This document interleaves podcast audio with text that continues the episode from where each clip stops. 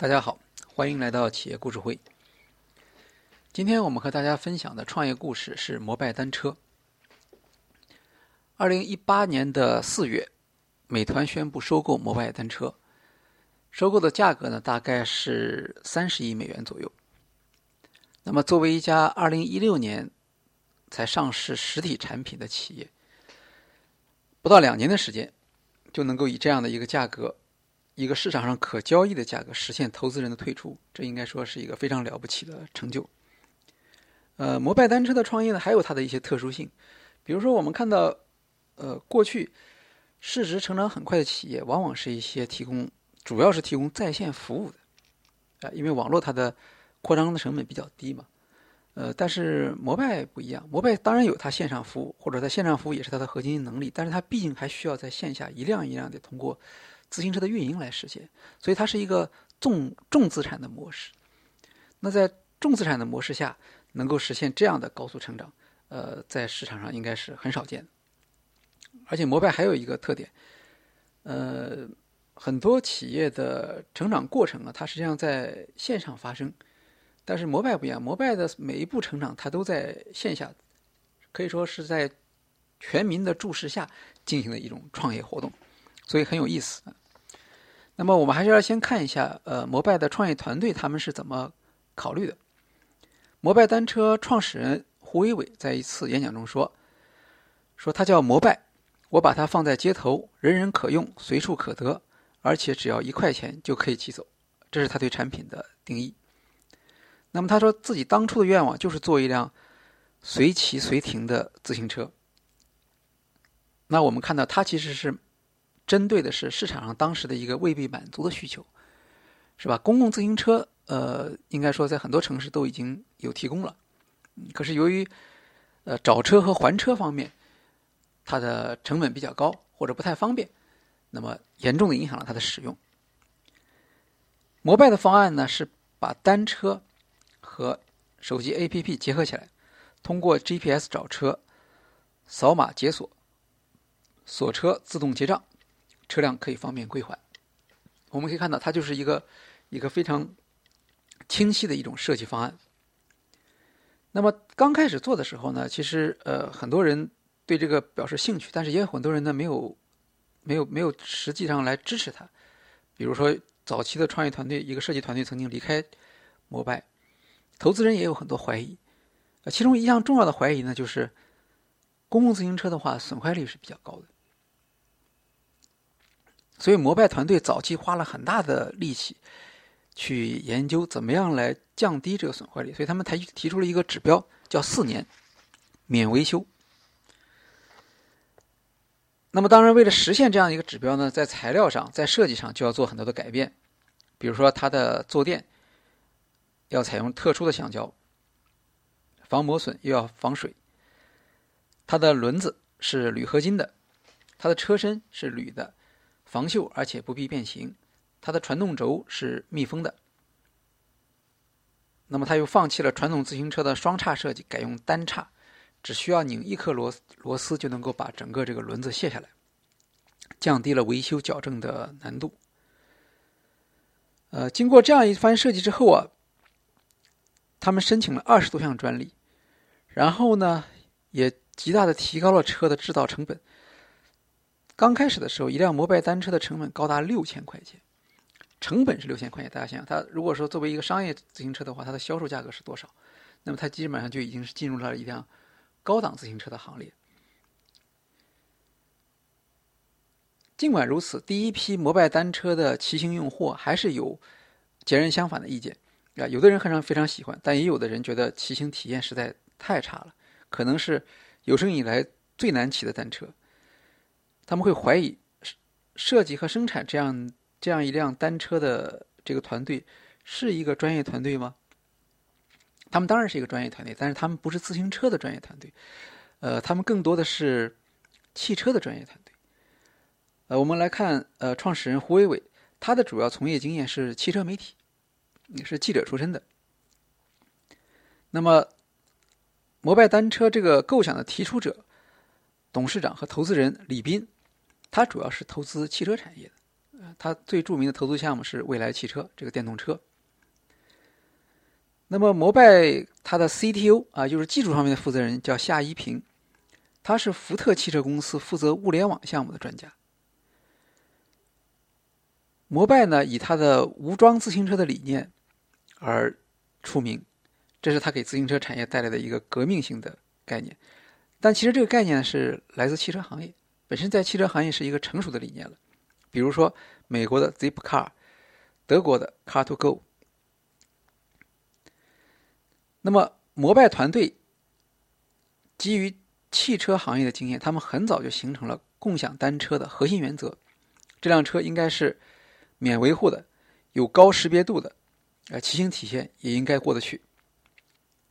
那么，为了生产出一辆不怕破坏的，至少能够用四年的自行车呢？可以说，摩拜是选择了一种颠覆传统的设计方案。那么，他们的灵感从哪儿来呢？他们的灵感还是从汽车产业而来的。车身的设计者王超，他就是一个汽车产业的呃投资人。那么他决定了采用了铝合金的车身和实心轮胎来解决回收和充气问题。那么轴传动就可以取消链条嘛，所以自行车那个掉链条的常见病问题就可以得得到解决。然后车轮取消了辐条，它的车轮看起来跟汽车相似。好处是什么呢？好处在半分钟之内就可以完成更换，而且在骑行过程中不会因为辐条的受到的损伤而影响骑行体验。它的智能车锁更加跨界，是由前摩托罗拉工程师杨仲杰设计。它主要参考的是手机，那么利用通讯网络与后台进行沟通、报告方位、发布指令。它不仅解决了无桩用车的技术问题，还可以结合这个轴传动。利用骑行给电机充电。摩拜还设立了首席科学家的职位，因为它的后台需要处理大量的来自于单车骑行的数据信息。比如说，我们有一段时间看到他发布的红包车，红包车实际上就是基于数据分析的产品。那么，它让用户自己去找到这些被停放在不适当位置的车辆，然后他可以得到红包的奖励。这是一个。给整个生态环境提供了价值的这样一个解决方案。然后，摩拜还有一些独立特行的决策，比如说它自建工厂，而不是直接收购现有工厂的产能。而还有很多竞争对手，它实际上是这样做的。那么，所有的这些摩拜的这种设计的原则和它的工作方法，在传统的公共自行车领域，甚至在自行车领域中，都是很少看到，甚至是违反常识的。啊，比如说它的成本那么高，作为一辆，呃，几乎几乎很低的成本提供给公众的这个公共自行车，为什么要那么高的成本呢？但是我们可以说，摩拜恰恰是靠了这些关键的选择，逐渐建立起自己可持续的竞争优势。尽管今天单车市场仍然很竞竞争非常激烈，但是摩拜它所建立的独特的形象和独特的体验。仍然使得它能够与它的竞争对手区别开来。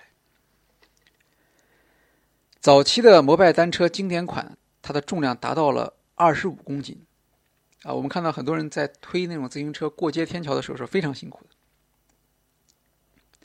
那么创始人当然他知道骑行体验不好，虽然他们可以花很多的时间或者很多的精力再继续去修正，但是他们觉得最好还是先把这个产品推向市场。让用户来反馈他们到底在哪些方面觉得比较好，哪些方面觉得比较不好。所以快速是摩拜团队上市的一个基本原则。首先，我们只要能够满足用户的根本出行需要就可以了，其他的用户体验都可以逐渐改进。胡伟伟也说，核心是快速出来。那么在传统的自行车行业，至少两年研发一款全新的车，而摩拜团队。不到半年时间就实现了从设计到量产。车锁和线上支付构成了它的技术核心。在它的贴着二维码的圆形锁中，除了有 GPS 芯片，还有其他的功能模块集成在这个芯片上，比如锁控制功能模块、基础的网络通信功能模块，这是实现网络约车的关键。啊，APP 呢是摩拜。给公共自行车行业的一个重大的创新。那么，它能够帮助摩拜实现车辆投放和维护的高效率。根据用户打开 APP 的情况，就可以分析用户的需求集中在哪里。那么，当然就可以到这种需求比较集中的地方去投放车辆，而不需要平均投放这些车辆了。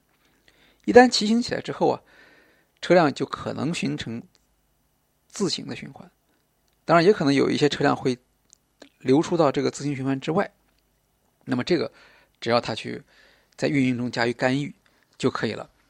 这是摩拜跟政府的有装自行车的一个很大的不同。在迭代产品的紧张间隙中间，摩拜的用户数量急剧增长。胡伟伟很快就发现，公司的成长速度已经超出了他的管理能力。啊，他当然可以自己来慢慢的培养和学习，可是呢，速度实在太快了，他认为来不及了，所以投资人帮助他找到一名新的 CEO 来解决这个问题。这个新的 CEO 呢，就是前 Uber 公司的上海总经理王晓峰。那王晓峰在企业管理上比较有经验，在市场竞争方面同样也比较惊艳。CTO 夏一平就评价到，说王晓峰的到来让整个公司在节奏上提速，在产品的落地运营上带来了很多很好的影响。另一位高管杨仲杰说，呃，胡伟伟之前呢是比较文艺和小清新，那么。王晓峰呢，就不一样了，他是一个管理专家，他对员工可以说逼得比较狠，那整个公司的节奏就发生了很大的变化。在经典款推出半年之后，呃，Mobile 的 Lite 上市了。那么这场新的产品呢，对过去摩拜坚持的一些信条进行了突破，比如说，它恢复了链条传动，加装了车篮，使用太阳能。那个面板来充电，提升了骑行的体验。整个车的重量降为呃十七公斤，而且更重要的是呢，新款车不像经典款必须在摩拜自己的工厂生产，新款车可以在其他的自行车厂商里来进行加工，所以呢，自行车上市的速度大大加快了。新的设计能够利用传统自行车制造业成熟的供应链体系。成本呢，则下降为几百块钱，当然它的租赁价格也降，也也改变了。但是在这个过程中间，他们原来秉持的四年免维护加智能锁的模式还是没有变。胡伟伟经常提到，他觉得特别自豪的是摩拜是国际上第一家大规模运营的无桩共享单车服务。那么摩拜也考虑到了竞争因素，他设定的每半小时一块钱的使用费用。那几乎可以说是一步到位的设定了价格门槛。当然了，摩拜在实际运营中发现它的损坏率还是超出了它原来的想象。当然，这也是所有的共享单车企业有待解决的问题。那今天呢，我们还不能对摩拜最终的成功下结论，但是我们完全可以说，摩拜改变了大众对短途出行的行为习惯。那由于摩拜的成功呢？吸引了大量的资本涌入了这一市场，使得竞争变得异常激烈。呃，胡伟伟的看法是，技术是容易复制的，但是基因呢、管理理念、创业团队复制不了。这些呢，都是摩拜的核心竞争力。比如他说，摩拜单车的用户人群是休闲运动的生活态度，我们并没有设定客户一定要使用摩拜单车完成完成早晚高峰的换乘。比如有的时候。用户在地铁口找不到车，这是我们需要考虑的问题，但并不是一个紧急的问题。呃，这话是什么意思？也就是说，摩拜认为它不是服务于全体大众的，他是希望人家通过觉得骑自行车这件事情很酷，来享受一种生活态度。所以，它不是提供一种什么一种必需品。比如说，呃，上班的时候我找不到这个车，那这个车呢？呃，是由于运营的问题，它可能逃出了它的循环圈。可是摩拜认为这个情况是可以容忍的。但是呢，由于市场的快速变化，它的这个设想呢，实际上并没有完全实现。呃，这主要是因为竞争对手快速的涌入了。比如说，经过初期的运营，投资人发现，共享单车市场的竞争门槛其实不是很高，还是有很多的差异化的方式。比如说，摩拜的第一大竞争对手就是 ofo。ofo 是用密集投放的方式，低成本的开展竞争，它导致用户对共享单车的要求变成随时随地提供。我们看到这个立场就跟胡伟刚才的立场是不一样的。在胡伟伟的心目中，用户寻根据手机上的定位来寻找单车，这是一种乐趣。但是根据 ofo 的运营原则，那如果说在用户想要的时候，他看不到这个单车，那实际上就是他运营上的一个一个失败。那这是一种不同的经营思路。还有一个竞争对手是哈罗单车，这是阿里全力支持的一个项目。那么哈罗单车呢，它主要在二三线城市快速的复制无桩单车。呃，因为在那些城市里面，像摩拜和 ofo，它虽然有所覆盖，但是也很难占据一个垄断的地位。那么由于竞争对手的这种市场活动，投资人可以发现，尽管摩拜单车仍然是市场领导者，可是也不得不陷入价格战。这说明呢，在共享单车这个行业中间啊，品牌和服务还不能够提供足够的市场保护，新的竞争对手仍然有进入市场的威胁。那么这对投资人的收益实际上是有影响的，也就导致了有的投资人开始怀疑摩拜的商业模式。另一方面呢？因为摩拜的这种重资产模式，它需要大量的资金来投入维持运营，而由于竞争呢，它又是出现了严重的亏损，那么无又无法保持保证未来的竞争对手不会进入这个市场啊。我们看到，呃，实际上现在这种高速成长的创业企业，嗯，如果你是一个呃有亏损的企业啊，甚至有一段时间有亏损，这个并不是不可以，但前提是如果你长期亏损的话。那么这样可以阻止竞争对手进入到你这个行业，也可以。但是摩拜它不能够提供这样一种保证，所以呢，摩拜最后就不得不选择出售给美团。那有的人会觉得这是一个遗憾，呃，但是其实我们要想想看，呃，创业的过程中间一个非常重要的，或者甚至一个非常关键的环节，就是退出。那么。大家常见的退出方法，或者我们一般认为比较比较理想的退出方法是什么？就是上市，这是一种好的方法。但是除了上市之外，还有很多其他的退出方法，其中收购就是一个非常好的。有很多连续创业者，他其实都是把他的创业项目呃出售给其他的企业了。比如我们现在在在美国，我们都很知道的这个名人啊，伊隆马斯克。那么他之前他其实就是什么一。贝的一呃，Paper 的创始人，那么他后来把 Paper 出售给 eBay，，呃，后来他就能够来进一步的来发展他在电动汽车和火箭回收这方面的业务。好，总结一下，摩拜的创业团队运用跨界的设计能力，为公共自行车提供了独特的解决方案，改变了普通人短途出行的选择，惠及千千万万的城市居民。他所提出的共享单车运营的思路已经得到了市场验证。那接下来呢，我们会看到摩拜是如何在一个新的商业模式中继续成长和发展的。今天我们的企业故事会就到这里，谢谢大家。